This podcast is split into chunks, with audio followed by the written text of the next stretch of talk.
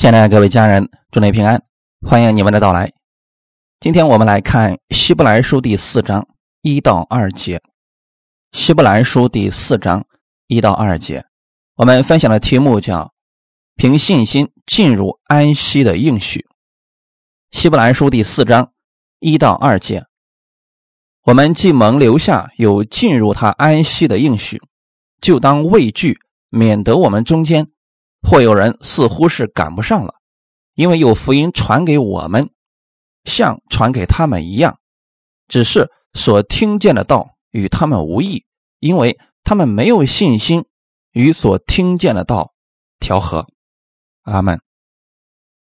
我们一起先来做一个祷告，天父，感谢赞美你，感谢你给我们这个时间，我们一起来到你的面前，我们来寻求你，因为你给我们有应许。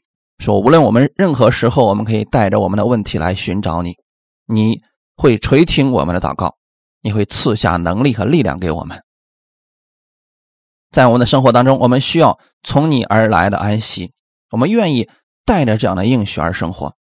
请把今天你要给我们的话语，借着这圣灵带给我们，更新我们，让我们更多的认识你的启示。在新的一周开始的时候。我们带着你的话语而生活，感谢赞美主，祝福所有寻求你的弟兄姊妹，奉主耶稣的名祷告，阿门。神给我们所有相信他的人有一个应许，就是可以进入他的安息。安息不是睡觉，也不是什么都不做，安息是带着神的得胜能力和荣耀做工。带着安息做工是享受做工的过程，而不是忍受的过程。如同你的家里边有一盆名贵的盆栽，隔几天你会拿出精致的小剪刀修剪几下，让其保持优美的形状。而这个修剪的过程，就是享受作品的过程。耶稣基督在十字架上已经得胜了。他已经胜过了这个世界，因此，无论我们遇到什么样的问题，我们去仰望耶稣，透过他的话语加给我们信心，我们看到耶稣的得胜，我们心里边自然就有了安息了。这是神给我们所有相信他的人的一个应许。当你看到耶稣所成之功，你的心里带着他的得胜。耶稣可以帮助你，圣灵今天可以更新你，让你更多的认识耶稣。在你生活当中每一个层面，你可以学习用耶稣的得胜看待问题，用耶稣的智慧去解决问题。马太福音十一章二十八到三十节：凡劳苦担重担的人，可以到我这里来，我就使你们得安息。我心里柔和谦卑，你们当负我的恶，学我的样式，这样你们心里就必得享安息。因为我的恶是容易的，我的担子是轻省的。耶稣知道我们在世上有劳苦重担，这个重担可能是经济、家庭或者心理的负担等等，但无论是什么，你可以。来到耶稣的面前，带着你的重担来寻找他。你到耶稣面前，相信他的应许，他能够让你得着安息。为什么我们寻找耶稣能得到安息呢？因为你知道他有能力，并且愿意来帮助你。因此，我们在生活当中借着祷告，我们把重担交托给耶稣。什么叫交托呢？主啊。这个担子我现在担不了，我把它交给你。交给主的意思是，相信他有能力解决这个问题，在他的话语当中寻找出答案，让他的力量帮我们度过这些。可不要理解错了啊！很多人以为的交托就是主，我不管了啊，你看着办吧。有一些人总是喜欢去喊一些口头语，哎呀，反正就交给耶稣了，什么都不用管了，事情越来越糟糕。这个不是交托，我们所说的交托就是带着我们的问题来寻求神，让他给我们答案，让他给我们智慧，让他与我们一起解决这些问题。比如说，我们身体上有某种疾病的时候，我们到耶稣面前祷告：“主啊，我知道你已经胜过了疾病，现在你医治我，奉主耶稣基督的名。”命令着疾病离开。这个时候，你是跟圣灵一起在做事情，前提就是你先相信耶稣有这样的能力，然后呢，带着你的问题来寻找他。你知道他能够让你得安息，那就是他一定有能力解决这样的问题。相信他的应许，必然能让你得安息。因此啊，当我们有重担的时候，我们去寻求他，他会让你得安息，这是神给我们的应许。耶稣说：“我心里柔和谦卑，你们当负我的恶，学我的样式。”我们去寻找耶稣，耶稣不会给我们更多的重担，也不会指责你为什么这么没有用，把事情都搞砸了。我们去寻找他的时候，他理解我们，他会帮助我们，他会让我们感受到。我们的担子越来越轻省，他会把智慧赐给我们，让我们在他那里有满足的喜乐。因此，你现在需要用耶稣的眼光来看这个世界，用他的心去感受天父的爱。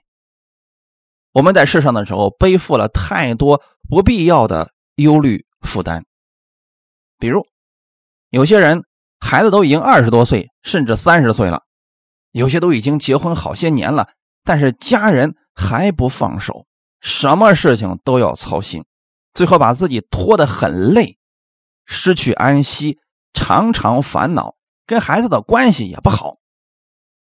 其实呢，作为家人来讲，你只需要把耶稣介绍给他，让你家的孩子学会依靠神，剩下的事情。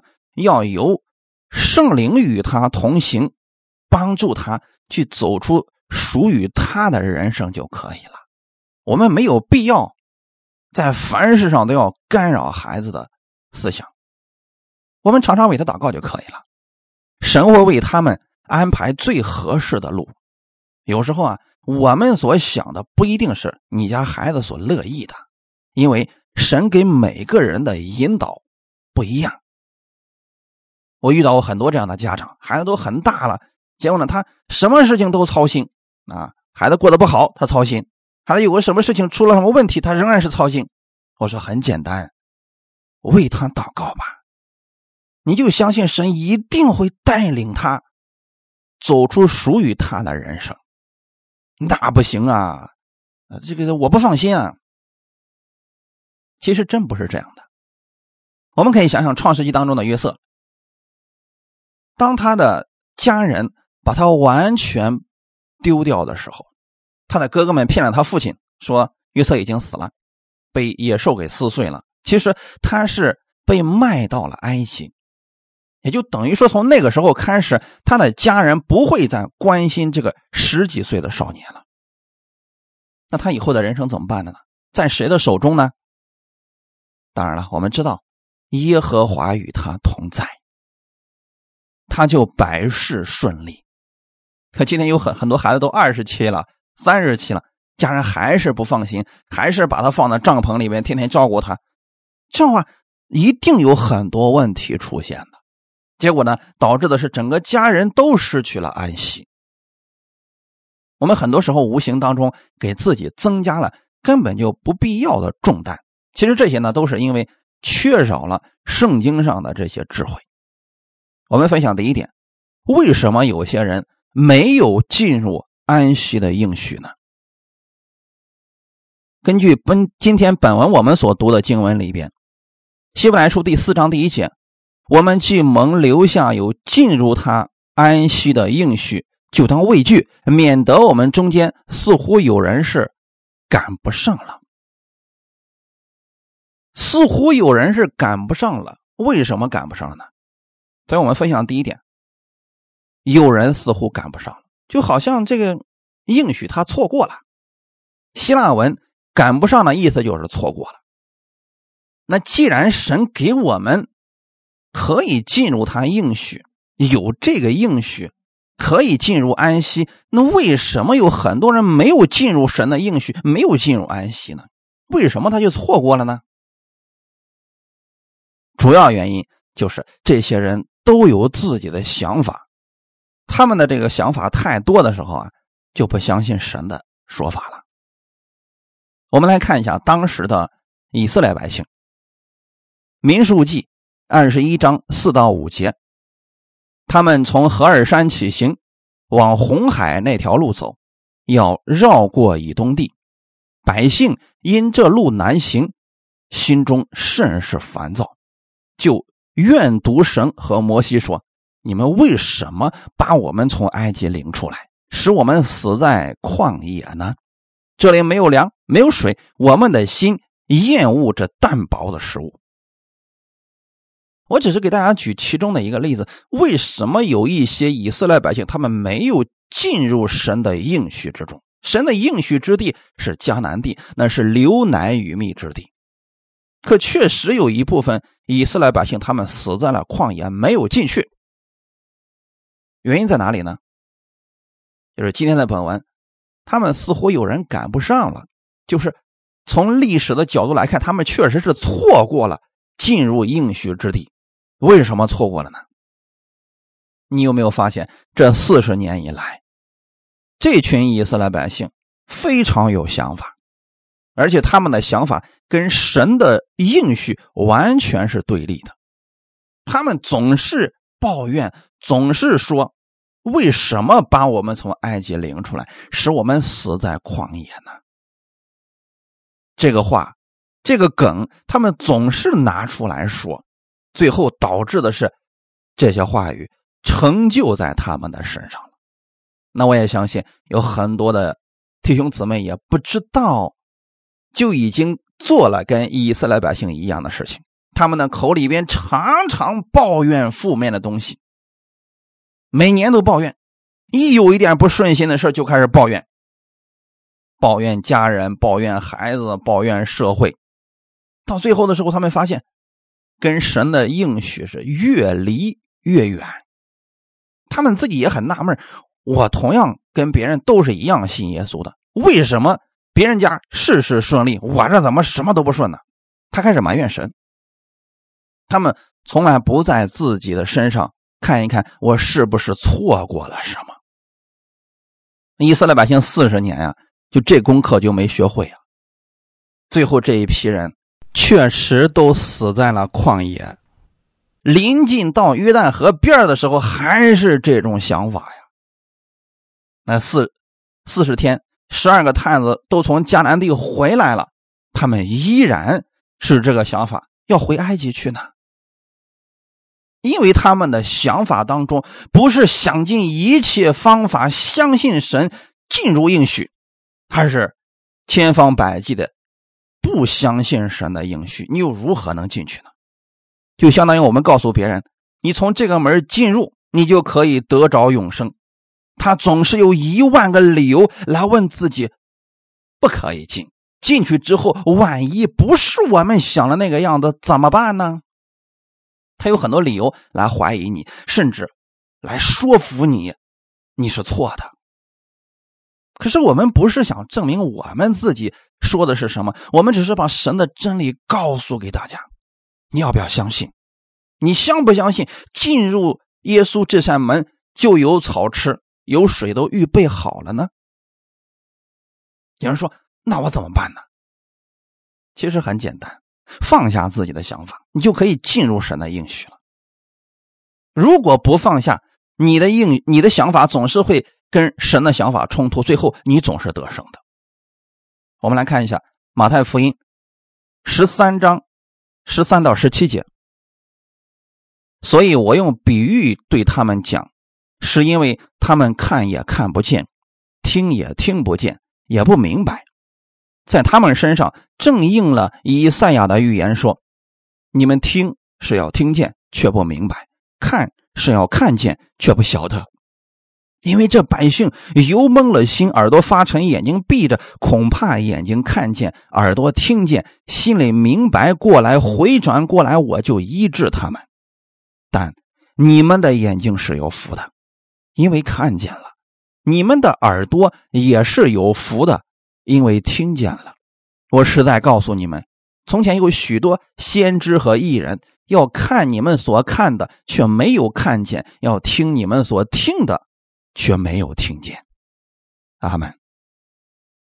这是耶稣面对那些来听他讲道，却不是为了领受，而是为了抓把柄、挑毛病的人。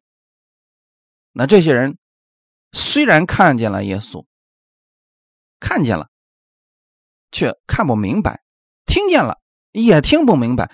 不是神讲的太深奥，不是耶稣讲这个东西太难懂。而是这些人的心啊，就是封闭着呢。他们有自己的想法。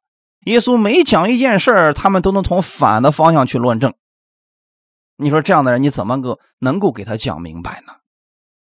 你永远无法叫醒一个装睡的人。他们压根就没有预备好心要聆听这些话语，又如何能讲明白呢？就神的应许放在这个地方，有些人总是想：这个可能吗？这个不大现实啊，他有很多疑虑在里边，他又如何能够进去呢？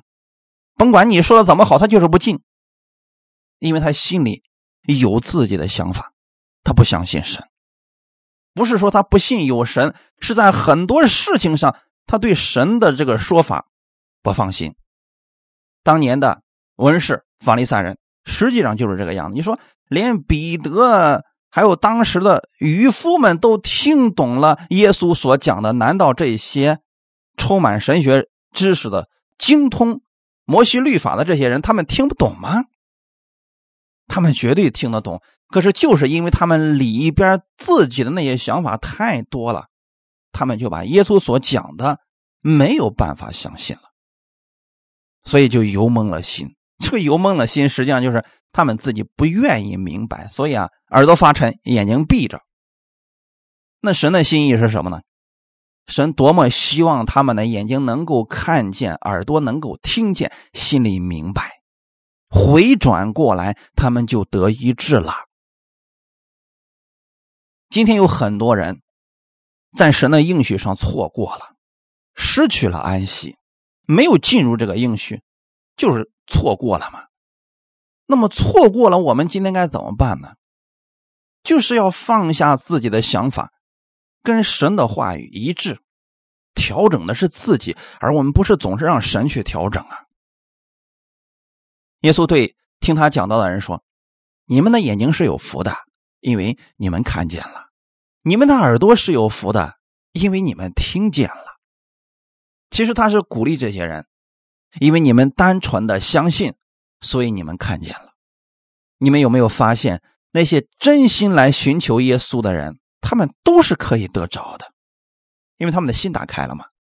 他们不再依靠自己那个正确了，所以他们在耶稣那儿就正确了。阿门。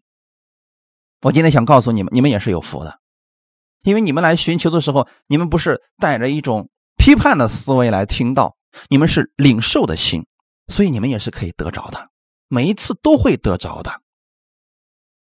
这是第一点，他们似乎赶不上了。第二点，没有把道与生活调和，那错过了事，压根就没进到心里边去。那还有一种是什么呢？听是听进去了，但是没活出来。道与生活脱节，遇事情的时候还是依靠自己的聪明，这样就无法进入神的应许。虽然我们生活当中会遇到一些问题和苦难，但神的应许是告诉我们，他有能力帮助我们，让我们去依靠他。任何时候都不要怀疑，要相信他的话语必然会成就。在问题当中，其实正是我们依靠神的时候。到在什么时候需要跟生活调和呢？那就是每一天你需要过生活的时候，你需要去做决定的时候，你就需要把这个道用出来了。否则，你说我们什么时候把神的话语活出来呀？不就是我们需要的时候吗？有问题的时候，软弱的时候，不知道怎么做决定的时候，这时候神的话语就是我们的参照了吗？诗篇九十五篇六到十一节，来呀，我们要屈身敬拜，在造我们的耶和华面前跪下，因为他是我们的神，我们是他草场的羊，是他手下的民。唯愿你们今天听他的话，你们不可硬着心，像当日在米利巴，就是在旷野的马萨，那时你们的祖宗。视我探我，并且观看我的作为，四十年之久，我厌烦那世代，说这是心里迷糊的百姓，竟不晓得我的作为，所以我在怒中起誓说，他们断不可进入我的安息。以色列百姓进入旷野之后，摩西带领着他们，神的。供应每一天都有，他们不缺吃的，不缺穿的，也不缺喝的。神对他们的照顾可算是无微不至了，就是这个环境啊稍微恶劣点但是你们有没有发现，以色列百姓的反应实在是太过荒唐。四十年的时间，不停的在试探神，他们吃着马呢。最后说：“我们不喜欢这个淡薄的食物，我们要吃肉。我就看看神能不能给我肉让我吃。很明显，旷野里边没有动物，没有活物，他们没有办法在旷野里面看到可以吃的肉，因此他们心里边遇到问题、有这个想法的时候，他不是真心的来到主面前祷告。”主要我们想吃肉，你能不能给我们肉吃？有这个想法的时候啊，他们心里边是试探神，我就不信神能赐下肉给我们。所以这种想法才是可怕的。虽然他们经常学习十条诫命，学习律例典章，可是遇到问题的时候，总是喜欢去反问，总是喜欢试探。那我们今天有很多人在生活当中，其实也是这样的呀。他们遇到问题，他说：“我就不信神能够做这个事儿啊。”实际上，他心里面就是我想看一看到底神能不能给我做这个事儿。即便很多人的祷告，实际上也是抱着一种试一试的心态。我们今天不要这样，弟兄姊妹。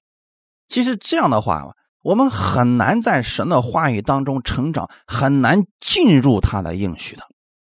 你抱着这种试探的心，神也会给你成就。但即便成就了，你心里边依然还是不相信的。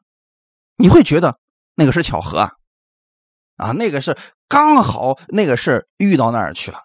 你不会觉得那是神给你的带领，给你的安慰。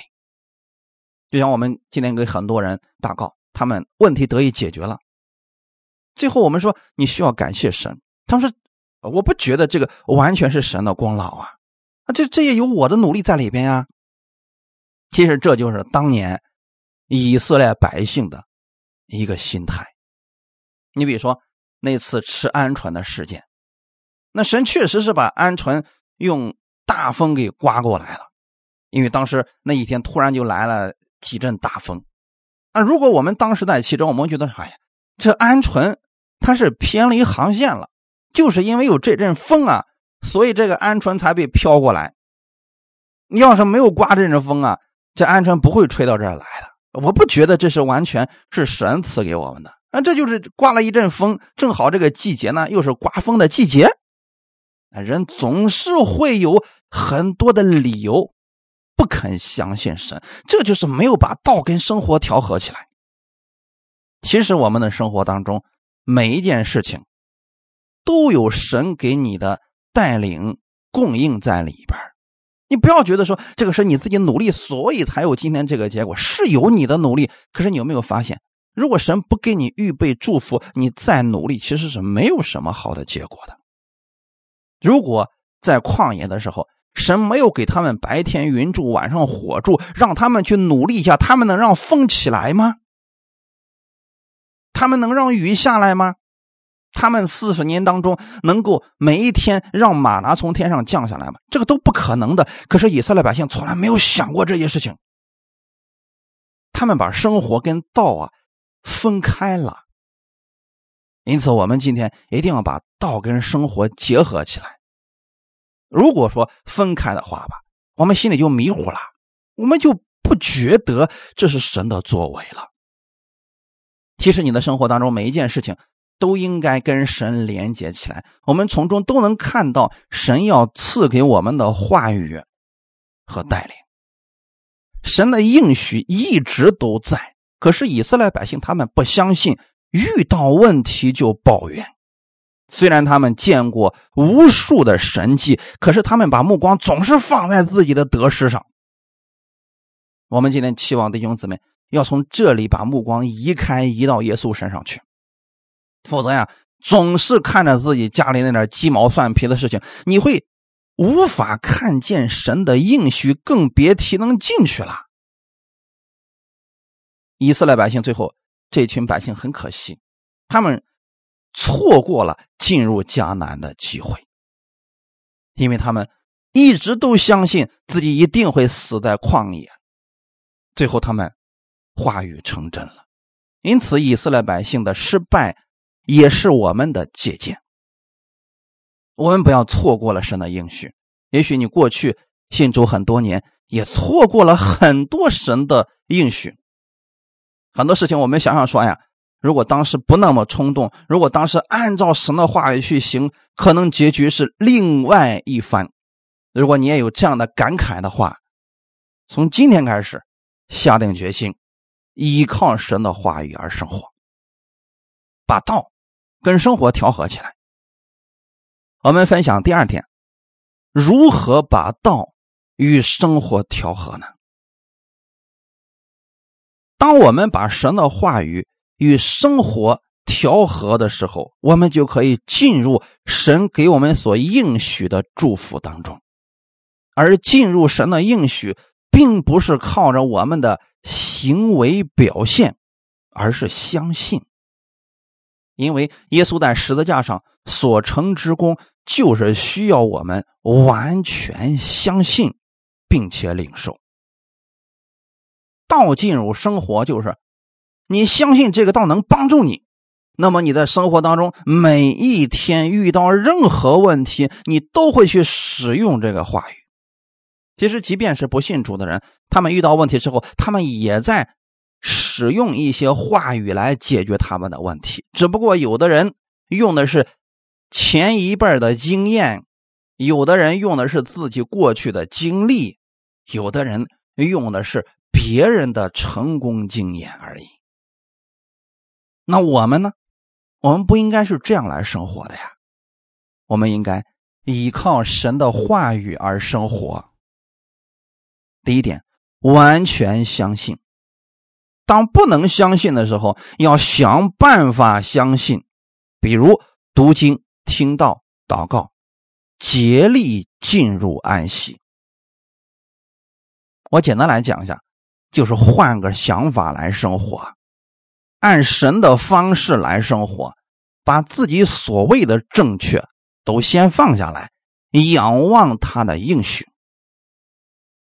比如说，孩子突然发烧了，发高烧了，那过去的时候呢，一遇到这个事情，我们第一个想到的是啊，赶紧给他吃退烧药啊。如果吃了之后一天还退不下来，那得赶紧送医院。这就是过去。非常正常的流程，这个也不算错啊，没有什么问题啊。我们尊重药物，也尊重医院，尊重医生，这些都是救死扶伤当中的一环，这个没有错。但现在我想让大家换个想法来生活，什么意思呢？同样的事情发生了，我们要先为孩子祷告。凭着信心为孩子宣告祷告。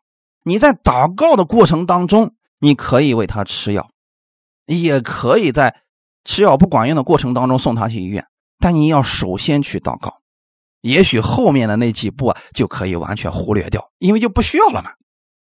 但如果前期你把祷告先放一边，先把那些都做完了，最后你祷告，等这个事情成就的时候，你不确定到底是神的功劳，还是你自己的努力，还是你的经验让你孩子避免了这个事情继续再发生，你分不清了。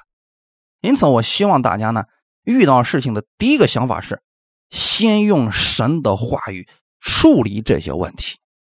你用神的话语去处理的时候，神可能会给你很多种方法出来。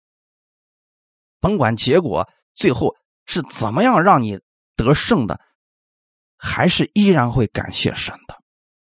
如果我们不把这个方式调整一下的话，很多时候我们就不知道这个道跟生活到底有什么关系。有的人说：“哎，讲的是挺好，可是我我不知道怎么用。”那。如果你们听了我的这些讲的，你还不会用的话，那就真是太可惜了。因为我已经讲的非常简单了，对吗？出埃及记第三章七到八节，耶和华说：“我的百姓在埃及所受的困苦，我实在看见了；他们因受督工的辖制所发的哀声，我也听见了。我原知道他们的痛苦，我下来是要救他们脱离埃及人的手。”领他们出了那地，美好宽阔、流奶与蜜之地，就是到迦南人、赫人、亚摩利人、比利洗人、西魏人、耶布斯人之地。以色列百姓原来的时候在埃及啊做奴隶，非常的痛苦啊。他们呼求神，他们的哀声达到了神的面前，神就差遣摩西过去要拯救以色列百姓。这段话语呢，神跟他们说的很清楚了，你们。在埃及所受的困苦，我看见了，我也听到了你们的祷告了，我也知道你们的痛苦啊！我现在过来，就是要救你们脱离埃及人的手，然后把你们领进流奶与蜜之地。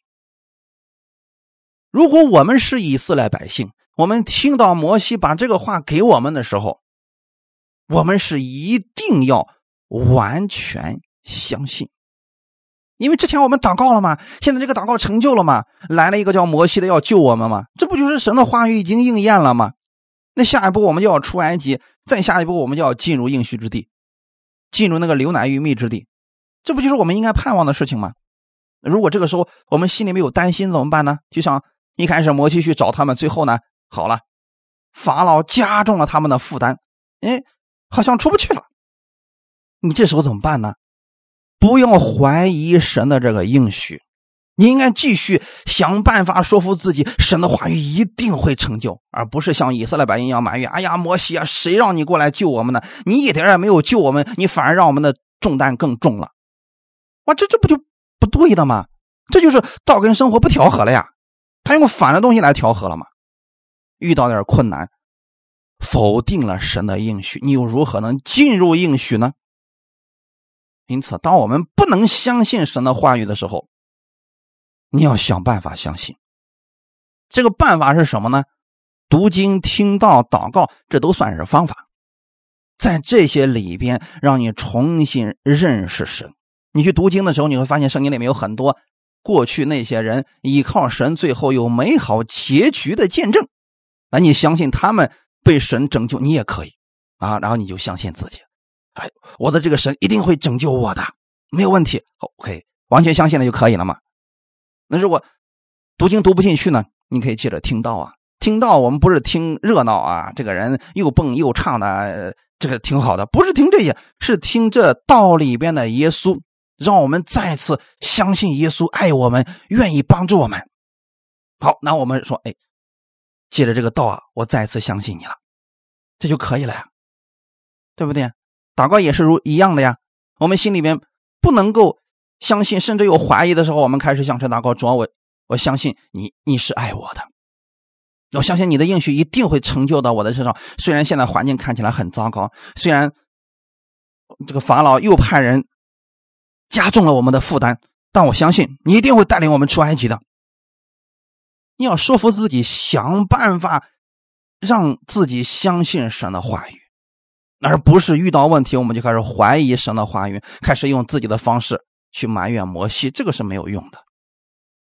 如果神如此说了，我们就要如此相信。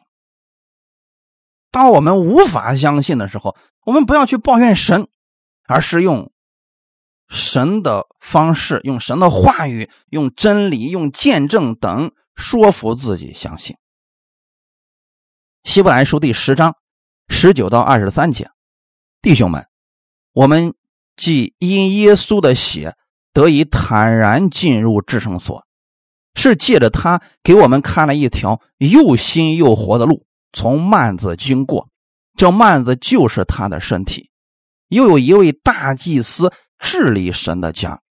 并我们心中天良的亏欠已经洒去，身体用清水洗净了，就当存着诚心和充足的信心来到神面前，也要坚守我们所承认的指望，不致摇动，因为那应许我们的是信实的。我们如何相信呢？我们知道耶稣确实来到这个世界上过，他也为我们的罪在十字架上流血牺牲。给我们看了一条又新又活的路，这个你总得相信吧？如果你这个相信了，你就知道说，今天神给你的应许一定会成就。就算现在困难重重，问题很多，但他不可能阻挡神带领我们进入应许之地。就像以色列百姓进迦南一样，路上虽然有很多的拦阻。虽然有坚固的城墙，但那些都根本无法阻止神要带领以色列百姓进入流奶与蜜之地。你总是看你现在问题的有多大，敌人有多少，你看这些，你确实会灰心的。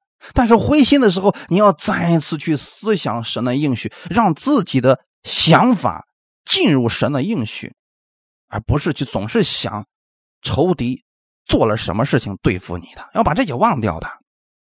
要总是想，神给你应许过什么？神给你应许过，你带着他的得胜去做事情。阿门。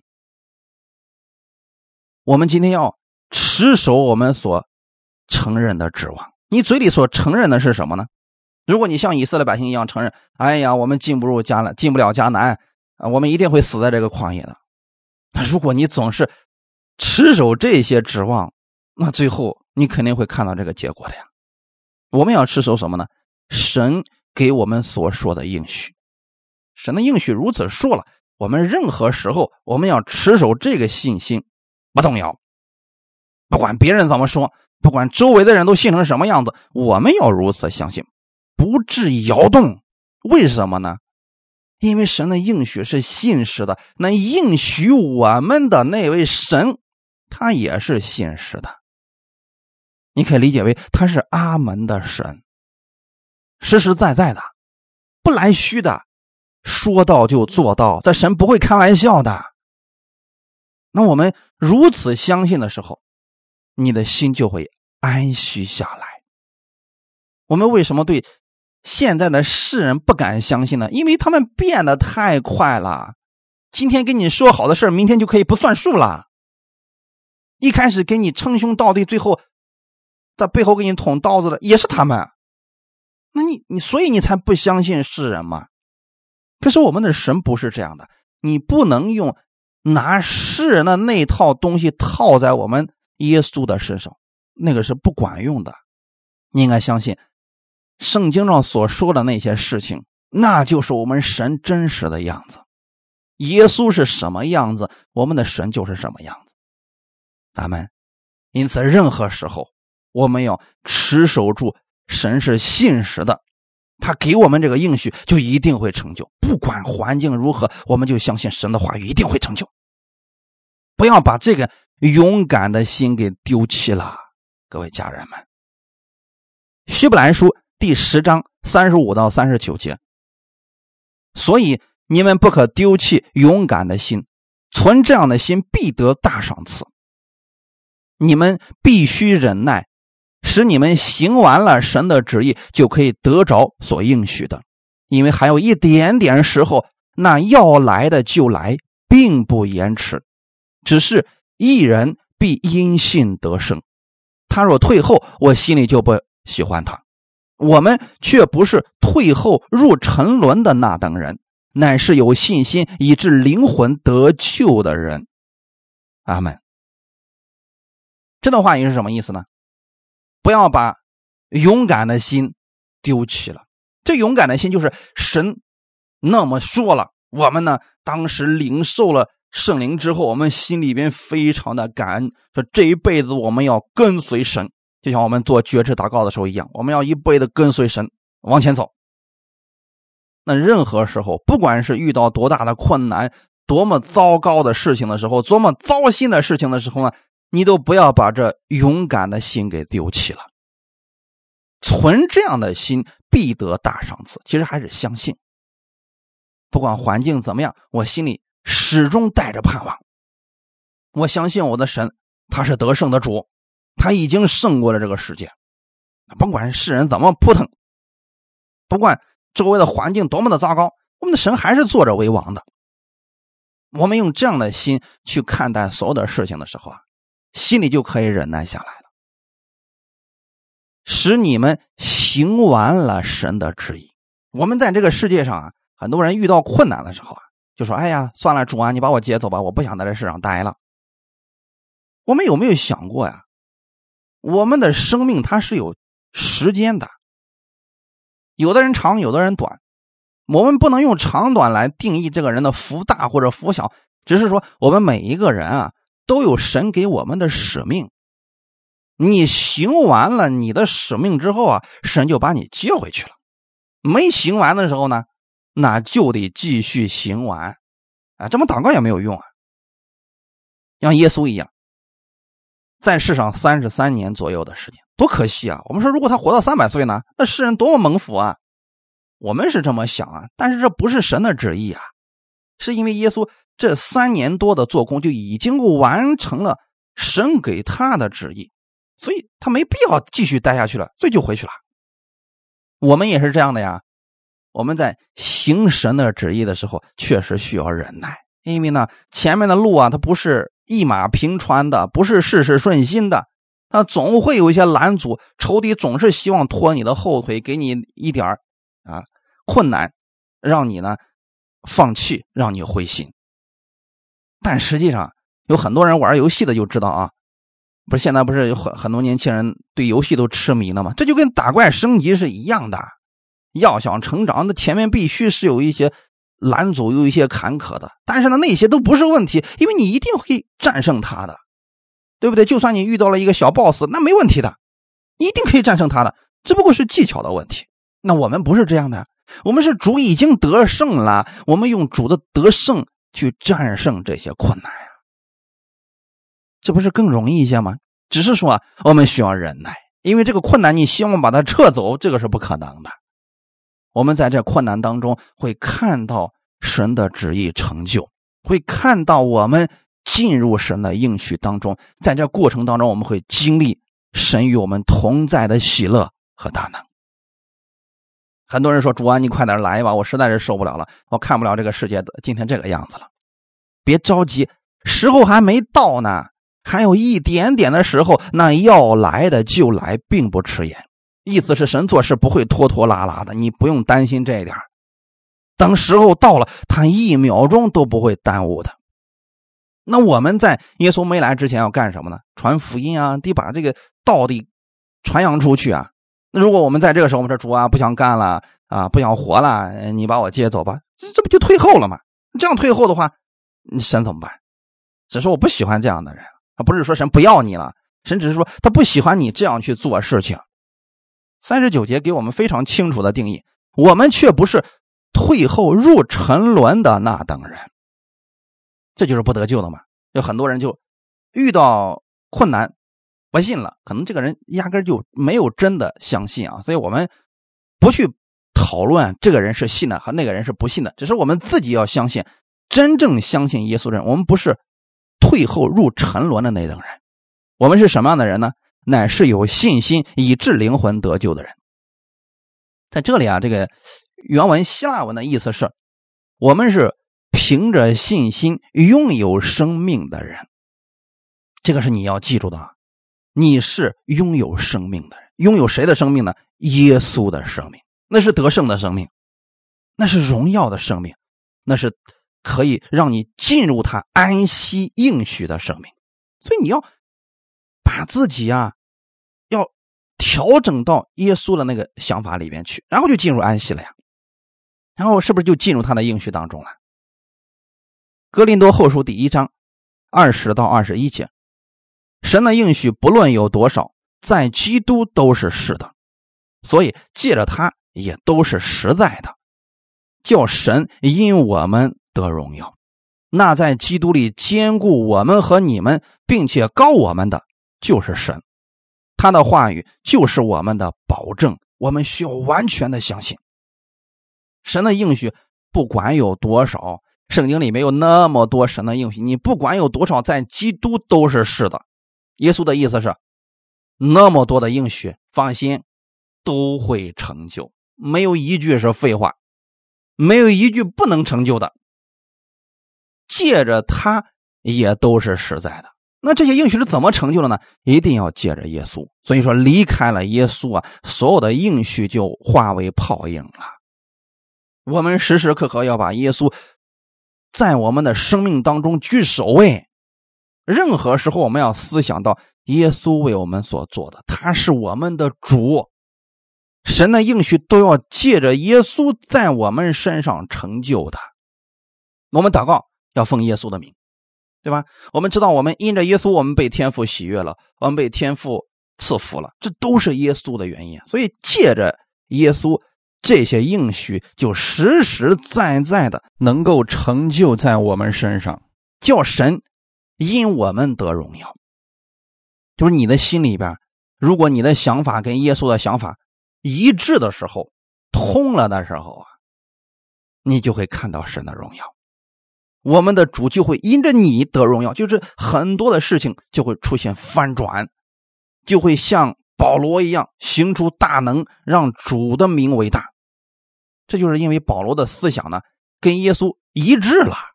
他任何时候就是以基督的心为心，用基督的眼睛看这个世界，以基督的心为心去做事情，所以他行出大能，活出了神的荣耀。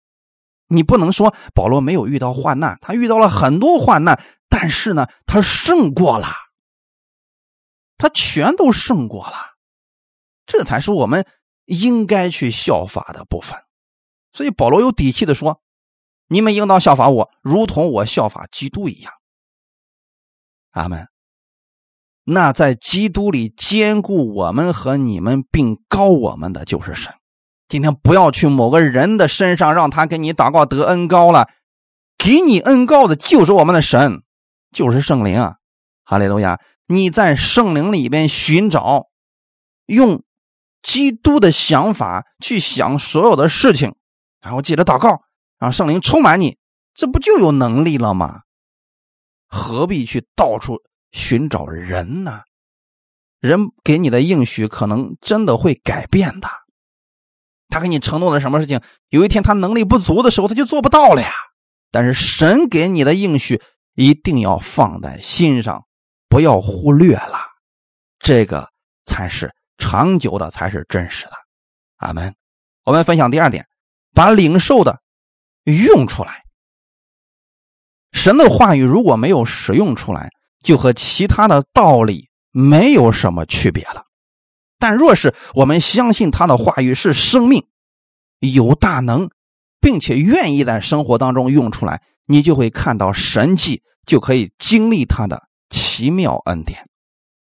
一定要把领受到的，今天领受了一句话语，那么就把这句话语在生活当中用出来。我们建议大家每天听一篇讲道，或者说每天就读一段圣经。那么你今天总会有领受的吧？你把领受的那一句就在今天用在你的生活当中，每天如此，你看你的生命是不是长大了？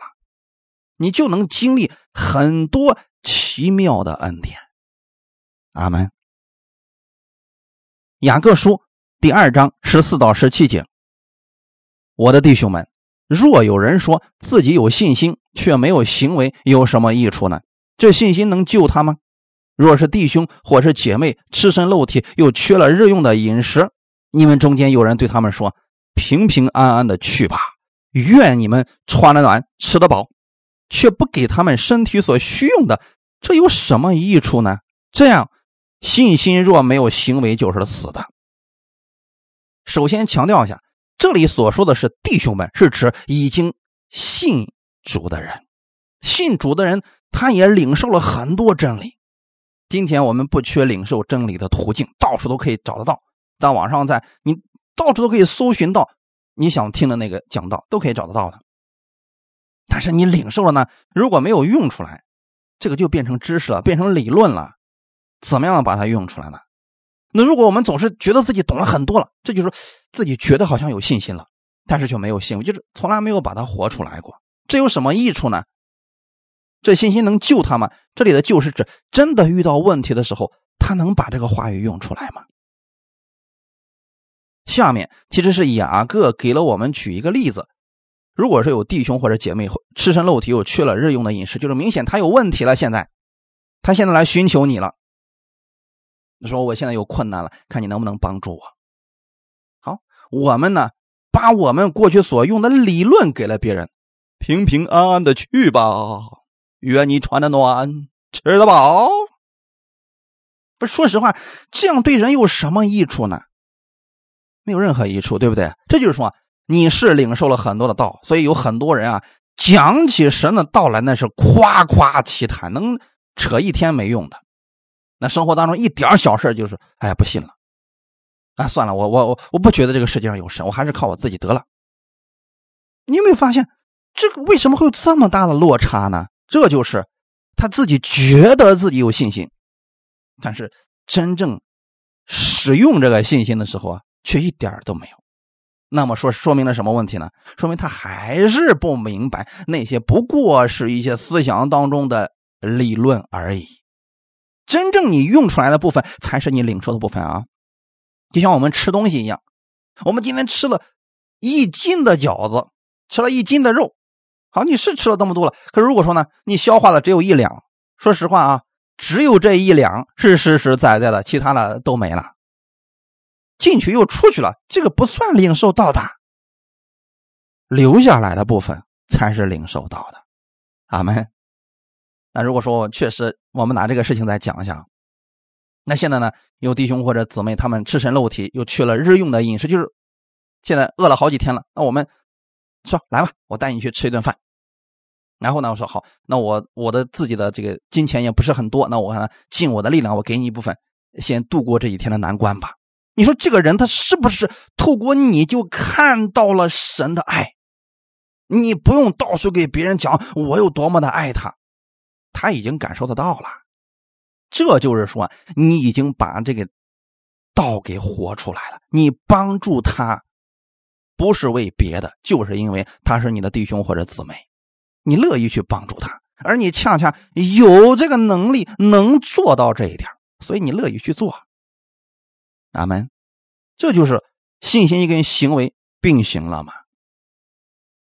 雅各书第二章十八到二十二节，必有人说：“你有信心，我有行为。你将你没有行为的信心指给我看，我便借着我的行为将我的信心指给你看。你信神只有一位，你信的不错，鬼魔也信，却是战惊屈服的人呢。你愿意知道没有行为的信心是死的吗？我们的祖宗亚伯拉罕。”把他儿子以撒献在坛上，岂不是因行为成义吗？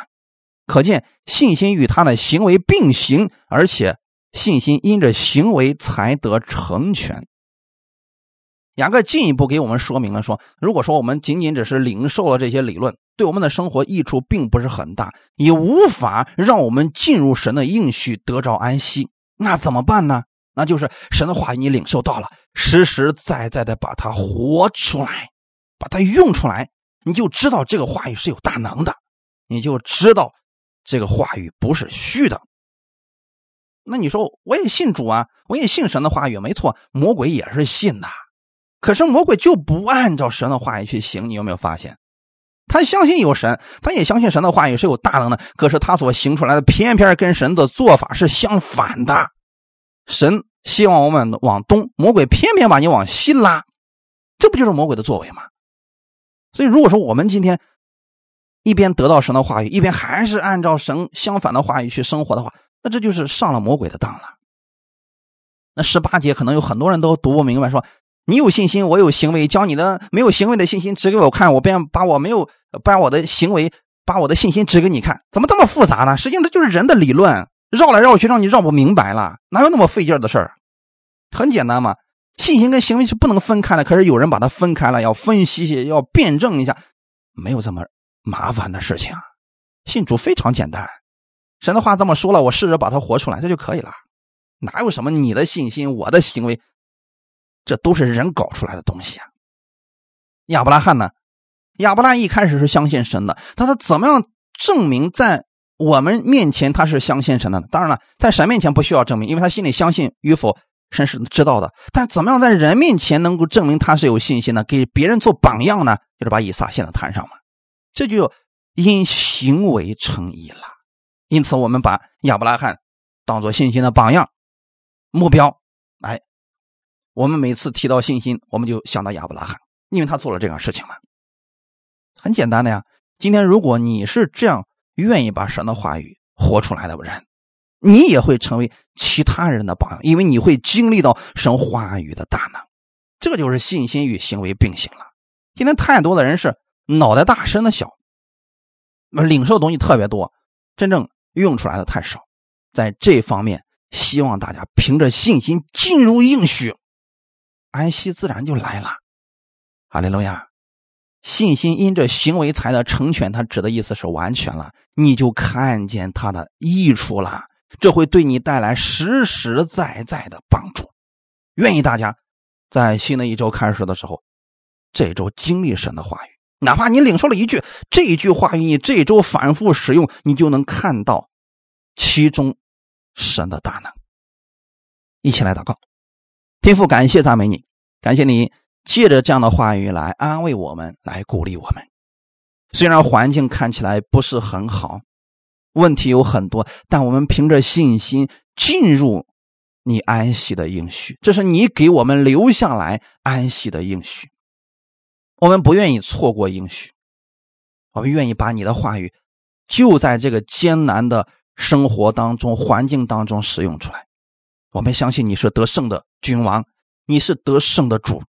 我愿意带着你的得胜而生活。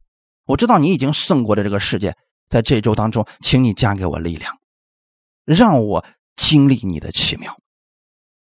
我愿意，并且使用这话语在我的生活当中，请你引导我前面的脚步，让我每一天用你的话语来更新我自己。感谢赞美主，我期待这一周当中看见你的美好。经历你的荣耀，一切荣耀都归给你。奉主耶稣的名祷告，阿门。